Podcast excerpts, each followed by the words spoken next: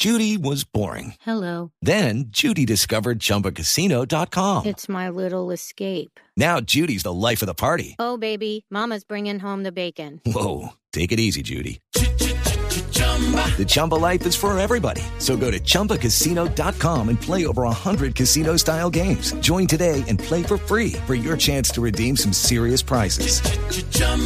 ChumbaCasino.com. No purchase necessary. Void where prohibited by law. 18 plus terms and conditions apply. See website for details. segunda hija del presidente Petro. Esta mañana efectivamente la Fiscalía ha confirmado a través de un comunicado, Felipe, la información que les entregamos muy temprano sobre Sí. las actuaciones judiciales para identificar, judicializar, citar a interrogatorio a los dos responsables de las amenazas. Una amenaza de muerte contra Andrea, Andrea Petro, y la otra contra el doctor Rojas, que es el director de la SAE. Y lo confirma entonces la Fiscalía en este comunicado que ha hecho público después de la revelación muy temprano aquí de Blue Radio. Andrea, buenos días. Buenos días, Néstor, y un saludo especial a todos los oyentes. Eh, está fuera de Colombia, ¿verdad? Sí, sí, sí, yo estoy en Francia. Sí. Eh, Andrea, gracias por atender este llamado. Quisiera, quisiera saber, ¿ya usted conoce el comunicado de la Fiscalía informándole a su padre, a la opinión pública, a todo el país sobre las acciones alrededor de las amenazas de muerte que, o la amenaza que usted recibió? Sí, sí, sí, ya estoy al tanto de la situación. Vale. Y entonces, Andrea, ¿cómo le parece? Pues eh, digamos que es el protocolo normal y hay acciones que la Fiscalía tiene que, que hacer en este tipo de casos, que obviamente no es la única amenaza que hemos recibido, son varias amenazas y son varias las cuentas y las denuncias respectivas que van a estar llegando. Eh, digamos que es un tema muy delicado y es un tema que toca hablar porque ya eso se habla del manoteo en redes sociales y todo lo que es el ciberbullying.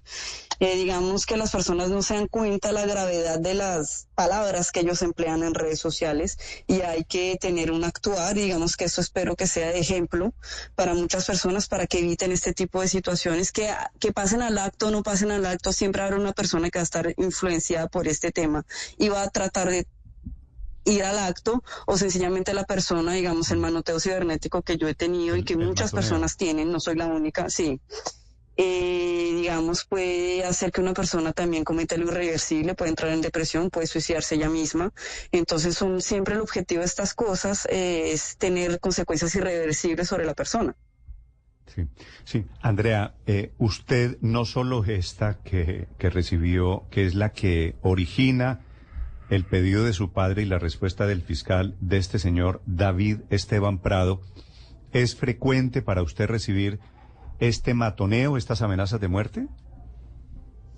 Mira, eh, yo toda mi vida he sufrido de eso. Toda mi vida es una de las razones principales por las cuales yo vine aquí a Francia. Eh, primero para encontrar mi propia identidad, porque cuando tú eres un adolescente y eres un niño, el matoneo de la gente todo el día diciéndote que tú eres una guerrillera cuando solo tienes 10 años es bastante pesado psicológicamente para un, para un infante. Eh, yo siempre estaba acostumbrada a los insultos y es, no, es normal que un niño esté acostumbrado a ese tipo de cosas. Todo lo que son las amenazas, eh, también estaba acostumbrada a eso. Siempre me han dicho, tienes que tener en mente, cuando yo era una niña de la edad de mis hijas, tienes que tener en mente que a ti en cualquier momento te puedes secuestrar y a tu papá lo pueden matar en cualquier momento. O sea, eso no es normal, empezando por ahí. No, por Entonces supuesto. eso siempre, siempre lo he tenido presente en mi cabeza, pero desde que hay las redes sociales, porque eso, eso viene desde, desde hace 10 años, sí este tipo de, de, de cosas sí se han hecho. La- ya lo han hecho con precedentes. Eh, hace unos meses yo hice unas denuncias respecto a mis hijas porque ya se habían metido con mis hijas también. De eso me tocó sacar todas las eh, fotos e imágenes de mis hijas por redes sociales porque sí me afectó también que se metieran con dos niñas que no tienen nada que ver. Yo sé que el odio no es contra mí como persona, digamos que ahorita sí estoy comenzando a despertar odios y amores, eh, tanto como lo hace mi papá, pero yo sé que esto la gente lo hace es por odio por él, es por él que lo hacen. Entonces la gente no sabe discernir ni sabe disociar las cosas y lo que hacen es tratar de, de bajar lo más precioso que él tiene, que son sus hijos. De pronto, no sé, el objetivo que tengan ellos es que nosotros entremos en depresión, estemos mal, tratemos de hacernos daño o que sencillamente una persona, por más que usted mande una amenaza de muerte, no quiera ir a efectuar esa amenaza de muerte, otra persona sí va a leer su post y sí lo va a hacer. Ese es el peligro de las palabras. Las palabras tienen Sí. fuerza y tienen Eso violencia y eso es lo que tenemos que evitar. Andrea, eso le, quería preguntar, porque claro, a través de ustedes, de los hijos, es que la gente quiere hacerle daño, creo que en eso estamos de acuerdo, le quiere hacer daño a su padre y al y seguramente al, a lo que representa su papá al proyecto político. Pero viviendo usted en Francia, ¿hay algo que la haga pensar que alguna de estas amenazas puede hacerle, afectarle su vida, pueda realizarse, como dice usted? ¿Puedan pasar de las Y lo hacen todo el palabras tiempo, a los sí. hechos? Sí, por más que yo esté por fuera del país, tengo periodos en los cuales yo entro a Colombia por mi fundación. Eh, igual aquí estoy, acá hay muchos colombianos, digamos, yo vivo en una de las ciudades más peligrosas de Europa, donde las diásporas colombianas son muy importantes y estas diásporas colombianas están completamente mezcladas. O sea, yo no quiero hablar de banderas políticas ni de políticas ni nada de ese tema, sino que sencillamente es que a mí en la calle a veces me reconocen, me ven, hola Andrea, ven, te saludo, la gente pues la mayoría de veces es para saludar, tomarse una foto, hablar contigo, charlar, conocerte, pero hay gente que sí te grita a lo lejos una grosería y un insulto que hasta mis hijas me he tocado justificarme, decirles, me dicen, ¿por qué te gritan? Hasta mis hijas he tenido que justificarles explicándoles la situación. Entonces, digamos que Colombia, mm, este tipo de situaciones no se ven en otros países porque las leyes existen. En Colombia también existen, pero no se han aplicado realmente de la manera adecuada. Digamos que esto yo espero que este proceso sea de ejemplo para que la gente entienda que las leyes en Colombia existen también y que esto está es ilegal y que es un ataque directo a los derechos humanos de una persona. Sí. Entonces esto digamos que es el principio de una bandera que quiero llevar también contra la violencia verbal. Sí, en la mayoría de casos, estos eh, pequeños criminales que se esconden detrás de un teclado o detrás de un teléfono terminan o retractándose u ofreciendo disculpas una vez son judicializados. Ha pasado en otras oportunidades. Si este señor, Andrea, que se hace llamar David Esteban Prado, le ofreciera disculpas ante la justicia, dijera, me equivoqué, fue un error, ¿usted retiraría la denuncia o pediría que no lo investiguen? ¿O usted va hasta las últimas consecuencias teniendo en cuenta la gravedad de lo que significa la amenaza en su contra? Yo quiero que esto sea ejemplo y yo voy a ir hasta el final. ¿Por qué voy a ir hasta el final? Porque no es la única persona y cuenta falsa. La gente se esconde detrás de cuentas faltas pretendiendo que nadie los va a encontrar. Es más, tengo una persona que ahorita me está amenazando por Instagram diciéndome a ver si eres capaz de rastrearme. Eh, después de lo que ha anunciado la fiscalía, me parece muy bajo esta persona hacer ese tipo de estrategias. No sé de dónde viene ni nada, pero yo todas las denuncias, no solamente es esta cuenta que se va a denunciar, sino las otras también van a ser denunciadas, porque yo necesito que la gente entienda la gravedad de la situación y que las palabras realmente son muy dañinas. Tanto como yo lo he dicho, es que las palabras son tan peligrosas como las balas. Es así. Y voy a ir hasta el final. Sí. Andrea, ¿qué mensaje le mandaría usted a los eh, matoneadores que se identifican políticamente con su padre? No tengo un mensaje específico para ellos, es para todos, porque el, digamos que este ciberbullying es para todo el mundo, no solamente son los petristas y la gente del gobierno, es que también esto le toca a Polo Polo, a Cabal, al mismo Uribe y es para todo el mundo, esto no solamente lo hago para ellos, es sencillamente de ahí vienen las famosas bodegas que dicen en redes sociales, ¿no? Es que esto lo estoy haciendo es para todo el mundo y decirle ya no más, ya no más violencia en redes, basta ya. Ah, eso es, eso es muy importante porque aquí desafortunadamente, y me alegra mucho su respuesta, Andrea, porque aquí matoneo hay de la izquierda, de la derecha, de todo lado de, de la discusión política, ¿verdad? Usted ha estado al tanto de eso, aunque usted, usted vive en París hace rato. Eh, yo, yo no sé en qué momento esto se desorbitó, se desorganizó. Eh, pero, por ejemplo, durante la época del paro era muy común, Paola, eh, Andrea, que, que, que había amenazas del otro lado, no contra el petrismo, hombre, por una razón, porque Sí. no gobernaba el presidente Gustavo Petro. ¿Se enteró Exacto. usted cuando, cuando eso pasaba? Claro, es que Internet, eh, uno- mientras uno tenga acceso a Internet se entera de todo. O sea, mira, sabes, todo esto viene desde el 2010, desde la campaña del 2010 donde nosotros veíamos los ataques constantes hacia, nuestra, hacia nuestras personas, hasta los hijos de mi papá. Y las campañas policiales se cada más y se agudizan un poquito más en las campañas, en elecciones y demás. Eh, y no solamente yo quiero también decir una cosa, y es que no solamente es durante las elecciones, es que esto no tiene banderas políticas y no solamente es en torno a las políticas, sino que también esto ataca a los niños y a los jóvenes y adolescentes. Mientras haya internet, mientras haya redes sociales, esto va a estar afectando a todas las personas. Entonces es importante como hablar del tema, darle la importancia que tiene el tema y obviamente pues voy a ir hasta, hasta el final de las consecuencias que lleve este tema porque lo amerita, porque me parece que tiene la importancia y porque hay miles de personas por año que mueren por esto. Sí, de acuerdo, de acuerdo. Y hay, y hay muchas víctimas. Eh, la la Sí. esposa, eh, Andrea, la esposa de su padre, doña Verónica Alcocer, está en algo parecido, en una campaña contra el matoneo. ¿De casualidad usted ha hablado con ella? Mira, eso fue por pura casualidad lo que me está pasando a mí y la campaña que ella está llevando en redes. Fue por pura casualidad. Hay gente que ha dicho que ella lo está haciendo por mí, pero no, no tiene nada que ver. Es una campaña muy bonita y que merece la luz que amerita realmente lo que está haciendo ella y que tiene todas las razones del mundo para seguir esta campaña que hasta se la han criticado y no veo por qué pueden criticar ese tipo de cosas. Y, no, no he hablado directamente con ella, pero ya sabe que a través de redes sociales pues nos damos nuestro apoyo. Eh, digamos que yo me he alejado un poquito mucho de la esfera pues telefónica. eh, por tratar de no estar tan afectada mentalmente por toda esta situación, pero ella sabe que yo apoyo todos sus proyectos y yo sé que ella está apoyando también este proyecto porque también le concierne a ella sabiendo que nuestra hermanita también ha sufrido de bullying en el colegio, entonces por eso tal eso viene de ahí también. Sí. A propósito, ¿usted tiene buena relación con ella? Sí, normal, cordial, pues lo que pasa es que como no vivimos en el mismo país no es fácil y ya desde que nos hemos, pues ya estamos en la presidencia, en la, digamos que las comunicaciones son un poquito más difíciles porque ya cada uno tiene como sus agendas, pero siempre tratemos que, siempre tratemos que, mm, que haya una comunicación más o menos fluida con las chiquiticas, eh, Sí. para que ellas como que no pierdan diciendo quién es, di- digamos, a Verónica le dicen mami Vero, y a mi papá le dicen papaguz, entonces para que ellas todavía tengan en su cabeza quién es quién, Sí. pero no es fácil le- cuando no le vivimos en el mismo país. Le, le pregunto si tiene buena relación, porque por el tema de su hermano Nicolás se filtró ese audio en donde me parecía que quedaba más o menos claro que la relación, eh, esa relación con, con la nueva familia, con la actual esposa del presidente estaba regular. No, no, no, no, no, no, realmente no sé por qué dices eso. Sí. en el audio hay- digo muchas cosas, pero en ningún momento hablo de ella. O sea, yo sé lo del audio y eso es un audio que una situación que me dolió muchísimo porque lo, más importante ahí fue que violaron mi privacidad.